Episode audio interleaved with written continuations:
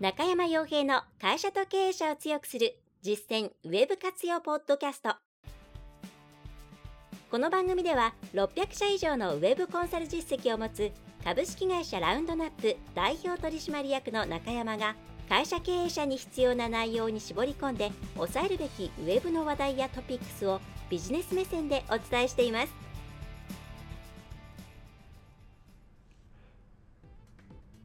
皆さんこんにちは。ラウンドナップコンサルティングの中山です。それでは本日も会社と経営者を強くする実践ウェブ活用ポッドキャストを始めていきたいと思いますのでぜひとも最後までお聞きいただければと思います。えー、さて今回は何をについて話そうかなということをちょっと5分10分考えていたんですが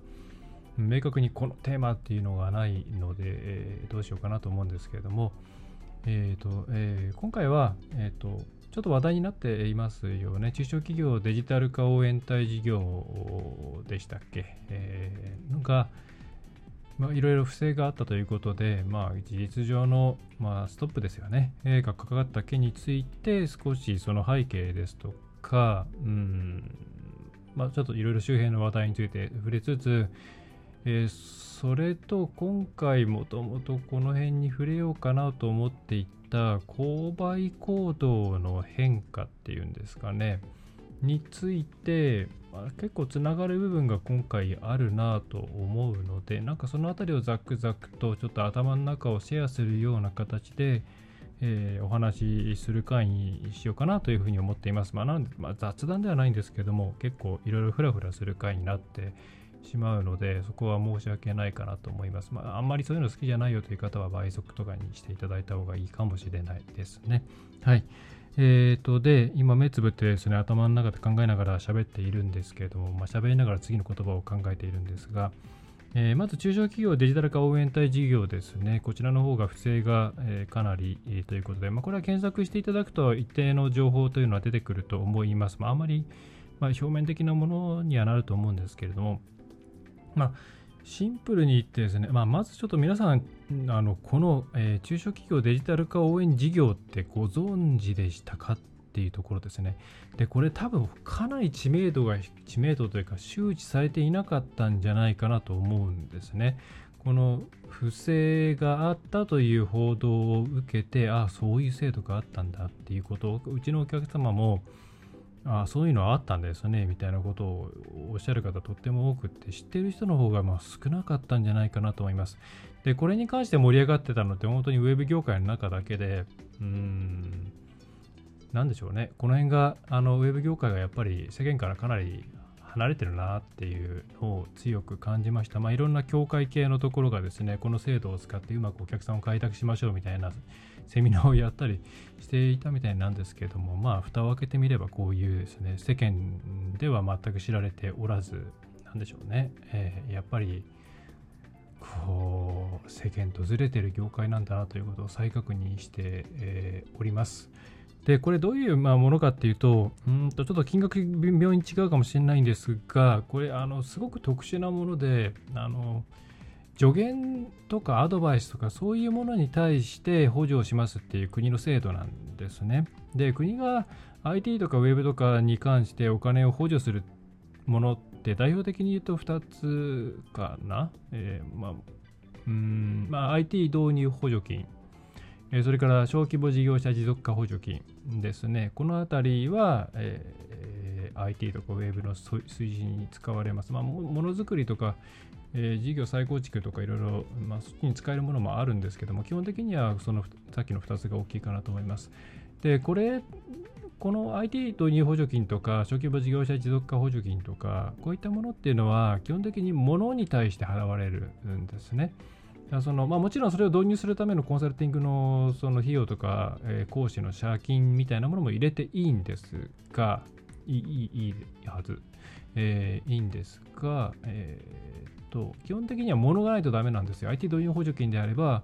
システムがないとダメで、導入するシステムがないとダメで、ホームページとかじゃなくて、こういうシステムじゃなきゃダメなんですけど、で小規模事業者持続化補助金に関して言えば別にホームページでもいいんですけども何かしらのものが付帯していないと基本的にダメだったんじゃないかなというふうに思います。少なくとも受かりづらいと思いますね。で、それに対してこの、えー、中小企業デジタル化あえっ、ー、と もうね検索するのもめんどくさい。えっ、ー、と応援事業ですかね。というのはえっ、とですねその専門家専門家登録した人に対して1時間あたりマックスで3500円1時間あたり3500円の費用を国が負担するとでただ自己負担分として最低でも1時間あたり500円は負担してねっていうことなんで、まあ、ミニマムで言うと1時間あたり4000円でアドバイスとかコンサルとか、まあ、助言とか、え、そういった、まあ、無形のものですよね。に関して、えーえー、4000円ミニマムで最低で月、えー、じゃない、えっ、と時間時給時給とか時間時間あたり4000円うんうん4000円ですね。4000円ののお金が出ていったら、そのうちの3500円、マックス3500円までは支給しますよ。で、ちょっとこれ全部でいくらっていうのを覚えてないんですけど、30万だか40万だったかだったと思うんですけど、まあ、例えばそれが100時間とかであれば、えー、例えば4000円で100時間やると40万ですかね。えー、で、そのうちのだから35万、そんなに放置されたかな、ちょっとすみません、マックスの金額よく覚えてないんですけど、まあ、が返ってきて、えーとまあ、自己負担額が、5万円とかになるんですよね。はい、でまあもっともっともちろんその依頼する専門家によってはまあぶっちゃけその何ですかね1時間時間換算で4000円で動いてくれる人ってうん言い方悪いですけどもいわゆる業界でちゃんと仕事してる人ではその金額では動かない動きようがないんですけどまああの例えば1万円とかであれば動くよっていう方に依頼する場合には、まあ、3500円という差額なんで、えー、自腹の分が6500円ですかね。えーまあ、ななんでそういう人に、えーと、30時間依頼したら、まあ、6500円かける30で、えーと、6500、6万5000、63、20万ぐらいですかね。ぐらいの自腹で、えーと補助が10万円ぐらいになるのかな。っていうふうに、まあ、独特のその助言とか、まあ、コンサルっていうかなんてアドバイスとかそういうものに関して、まあ、基本的にオンラインでだ Zoom 会議とかそういうものですよね。やったものに関して補助するっていう仕組みだったんですね。だからそのアドバイスに対してお金払うよっていうような不思議なえー、補助金でで補助金っていうとあの受かる受からないあるんですけど、まあ、ほぼほとんど助成金ですよね。あの指定の要件を満たしていれば確実にもらえるっていうものなので、えー、すがが、まあ、こんこれって結構例えば、えー、5時間の5時間6時間例えば対面でいろんなことを教えてもらってもしその人が時給あの時間単価5000円の人だったら6時間で3万円ですよね。で自己負担が3、えーと、5000円引く3500で1500で6時間で、まあ、9000円で6時間の間専門家を拘束してアドバイスを受けられるっていうなんか恐ろしくですねこれは美味しい制度なんですけどもまあ皆さん多分あんまりご存知じゃなかったと思います。で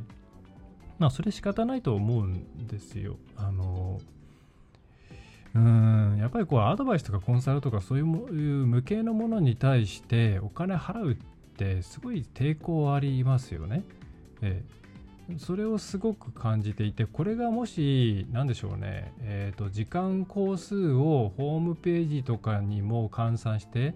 えー、例えばそのホームページの制作時間みたいなものに対しても適用できるみたいなものだったら多分もっと皆さん知ってたんじゃないかなってこの制度使うとその例えばこのホームページ使う作るのに30時間かかるからその分かけるで 3500×30 で10万円の補助が出るよみたいなのだったらもっと広がっていたと思うんですけどこのアドバイスにしか使えない。これアドバイスにしか使えないんですよ。あの結構今回あの違法違法な例違法というかえー、不適切な例として挙げられていた中にもありますけどもホームページの制作費用をそれで賄うみたいなですね、えー、のはダメなんですね。全部これ助言じゃなきゃダメなんですけども、まあ、そういうなんかものじゃないものに対して、お金を払うっていうそのこの、まあ、ほぼ助成金ですよね助成金に対して皆さん全然興味を持たなかったしこの話題に上がらなかったっていうのはなんかすごい特徴的今回その注目すべきポイントだったんじゃないかなと思います。まあ、仕方ないですよね。まあ、もちろんいろいろ問題はあってその専門家登録これどこまで話していいんだろう。専門家登録する人って別に専門家じゃなくてもいいんですよ。誰でもいいっていうですね、何の審査もいらない。えー、本当ただのその辺の個人でもいいっていうあたりとか、まあ、その辺が今回、えー、とですね、不正の温床になったんですけど、まあ、不正もですね、だあのウェブ業界がやったっていうよりは、これだ、まあ、あの助成金関連のごろつきがいっぱいいまして、そういうところが、えー、持続化補助金で持続控除金じゃない、えー、ごめんなさい、持続化、あの、200万円とか100万円もらえるやつですね。あれでいろいろやらかした人たちがいたじゃないですか。あれが次に目つけたのがこれなんですよね。だから、あんまりウェブ業界とか IT 業界のせいっていう感じではないんですけれども、まあ、それに関して、えー、とはいええー、まあ、いろいろありましたと。で、えー、すみません、ちょっとあちこち行きましたけど、でひとまず、あの、この何でしょうね、えー、形に残らないものに対してあんまりお金って払い積極的に払おうと思わないじゃないですか。なんか不安っていうか。でこれがじゃあ実際に一回経験してみるとあ1時間でこんなにいろんなことを聞けるんだって言っていきなり満足度上がったりするっていうことも多分皆さん経験したことあるんじゃないかなと思うんですねあのつまりこういう形にならないものって体験しないと分かんないんですよね。で多くの人が中小企業とかで多くの人が物をとの共わ物とか形を共わと 共わないえ？えっ、ー、とその伴わないですね。ごめんなさい。とも伴わないようなサービスの経験ってあんまり受けたことないと思うんですよ。大体がセミナーとか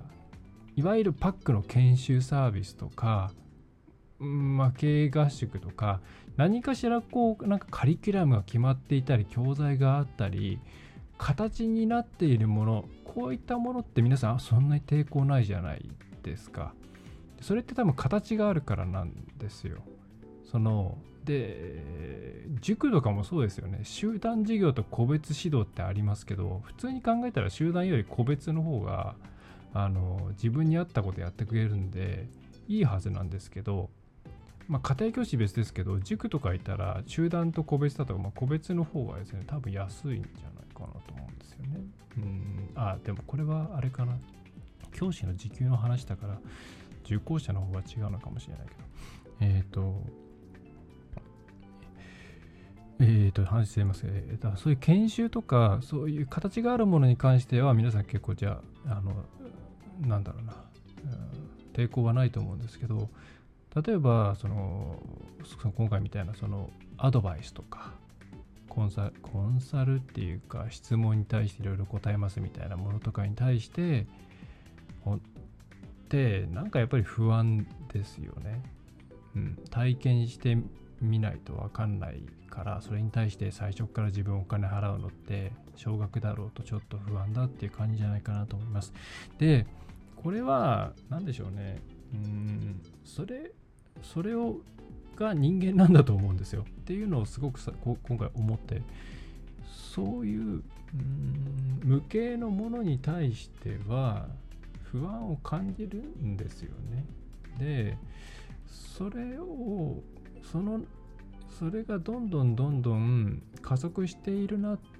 というふうに思います。でそれはなぜかっていうと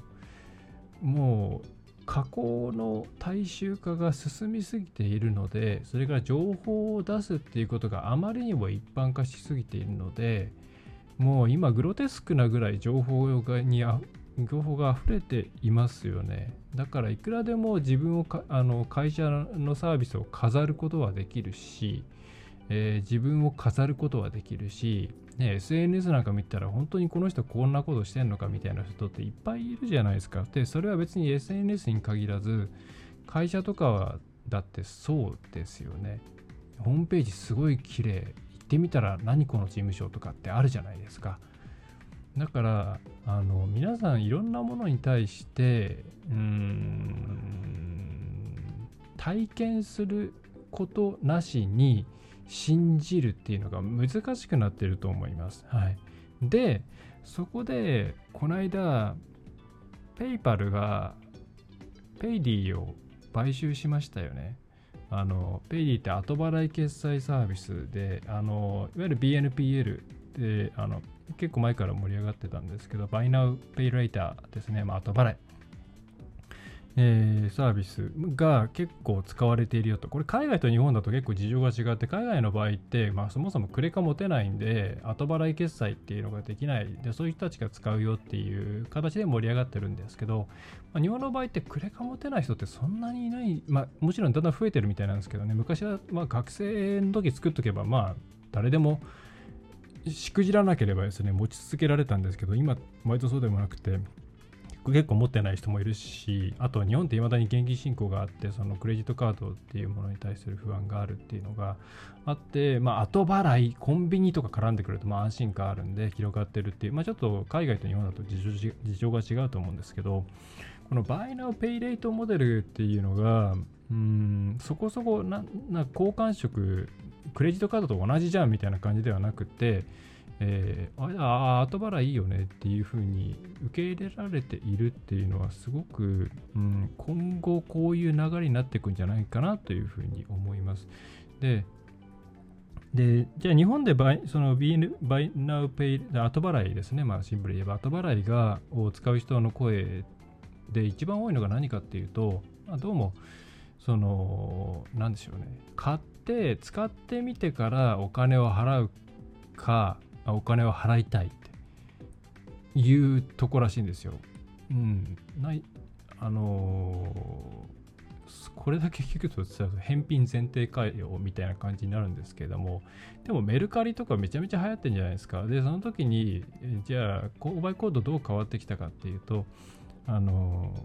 ー、あとそのリセールバリューがあるかどうかとかリセールバリューを維持するためにどうするかとかだから最初着る時にえー、しばらくタグを切らないでおくとかそれから、えー、送る時にかさばらないようなものにするとか売れやすいものにするとかそういうのが購買活動において結構重要な部分占め占めてきてますよね。それってあの何でしょうね古物商的なものが一般化したっていうことというよりは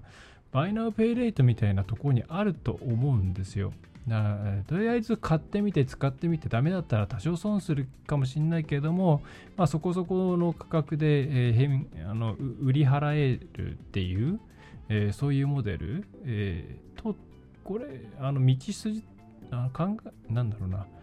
買う方の気持ちとしては同じなんじゃないかなと思うんです。つまりあまりにも今いろんな情報とか、プロモーションが溢れすぎていて何やらこうよくわからない自分にとっていいのかもわかんないしどれもこれも飾ってるような気がするしお客様の声だって捏造されてるし Google だろうがあの飲食ポータルだろうが何だろうが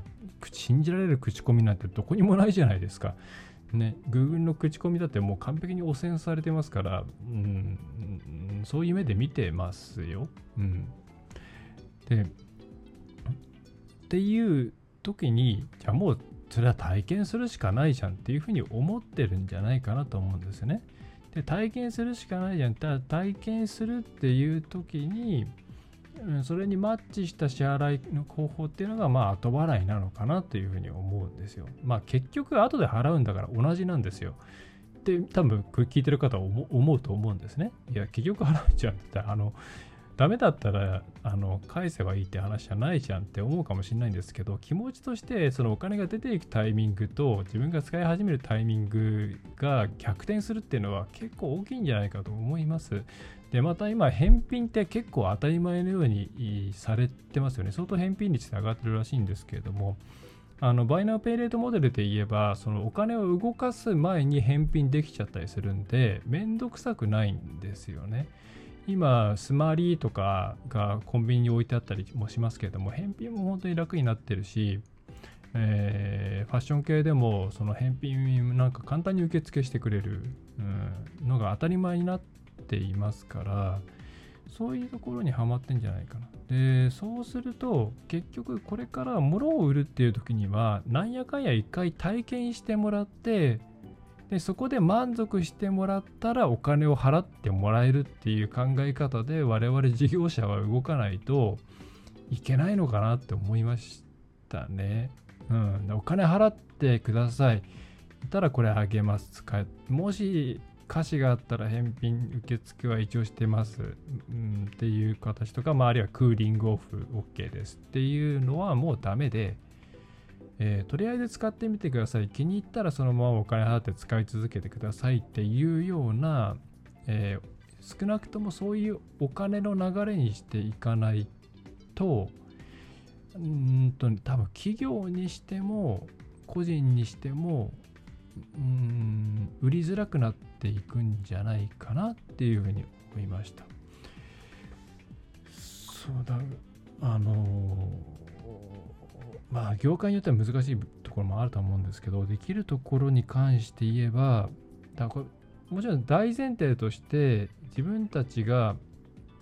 うん、提供するお客さんに対してちゃんとバリュー価値があるサービスを提供できているっていうのが大前提としてあるんですけどその前提のもとに売る時に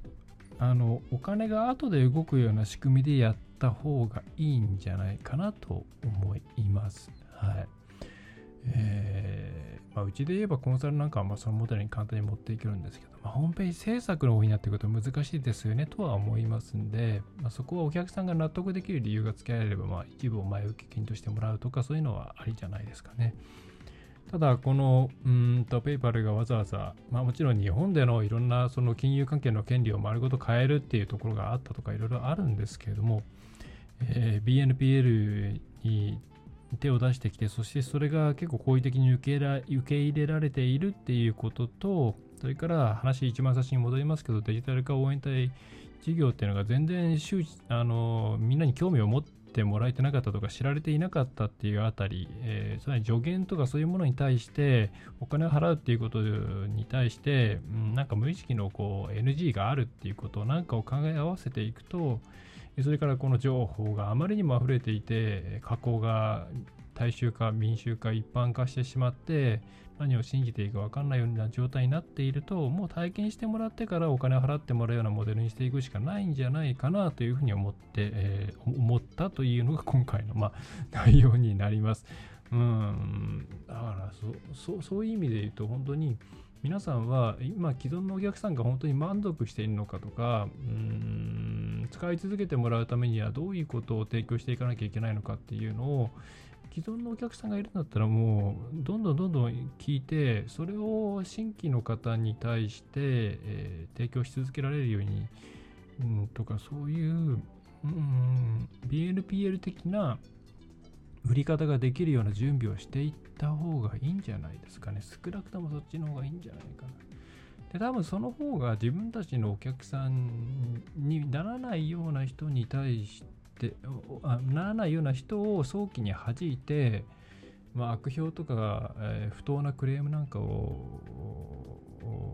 減らすっていうところにもつながるんじゃないかなと思います。はい。もちろん難しい業界あるとは思います。なんね、治療院とかね、はい医者とかは難しいでしょう。えーただまあ、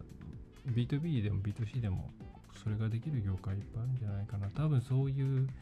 そういうことをしていかないと、これからお客さんっていうのは飛びついてこないんじゃないかなというふうに思いました。実際海外とかでツールとか私もいろいろ使いますけども、もう返金ギャランティー当たり前ですし、事前にデモできるのは当たり前ですし、うん、なんだろうね。えーまあ気づいたら海外はそうなってるのかなとは思います。はい。ということで、今回、なんでしょうね、本当にすいません、整理、整理がついていないんですが、うーん、デジタル化応援隊事業の裏側とか喋っても仕方ないですし、そのうーん、それ以上にこの、なんだろう、えーずっと情報が溢れてる溢れてるって話をしていいいる中で、うん本当にグロテスクなまでに情報が溢れたようなホームページがたくさんある中でこれからどう戦っていけばいいんだっていうのを毎回お客さんのホームページとか依頼された時に考えながら作ってるんですけどあのそもそもやっぱ商品の設計特にそのお金回りの動きですよね。っていうのは後で動く一体体験できるっていうフロン、まあ、少なくともフロントエンド商品を用意してあげなきゃいけないのかなっていうのを強く感じております。はい。まあ、そんなところにペイパルなんかの話が飛び込んできたんで、まあ、そういうことなのかななんていうふうに思いました。はい。えー、ということで、なんかウェブ関係あるのかないのかみたいな感じで大変恐縮ではございますが、えー、気がついたら300回を超えていて、えー、もうすぐ丸9年、8年、9年目に入るんですかね。というなんかあの節目にもなりますので、少し、えー、リラックスしたテーマもお送りさせてくださいといったようなエクスキューズになります。はい。ということで、今回は以上になります。えー、とですね、えー、引き続きコンサルティング、ウェブ制作、えー、まあ、もろもろ承っております。えーと、スタートダッシュしたいという方はですね、最近急ぎの案件多いんですけど、まあ、割と急ぎの案件でもこなせるような仕組みは作ってきておりますので、えー、ご相談いただければと思います。お気軽にお問い合わせフォームとかからですね、え、匿名でもいいので、ご相談いただければ、え、何らかの、リアクションはさせていただきますので、よろしくお願いします。時々すいません、ちょっとリアクションが遅いことがあるんですが、単純に詰まっているだけなので、えー、すいません。はいえー、それでは、そんな感じで最後までお聴きいただきましてありがとうございました。えー、ラウンドアップウェブコンサルティングの、え代表、中山がお送りいたしました。えー、ぜひともまた次回もお聴きいただければと思います。それでは、え高評価、高評価じゃないのかな、えレビューとか、えー、ポッドキャストの方につけていただけると嬉しいです。はい。では、えー、また次回よろしくお願いします。今回の内容はいかがでしたでしょうか？ぜひご質問やご感想をラウンドナップコンサルティングのポッドキャスト質問フォームからお寄せください。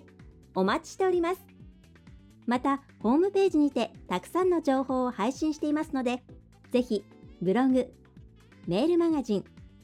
郵送ニュースレターや各種資料 PDF もご覧ください。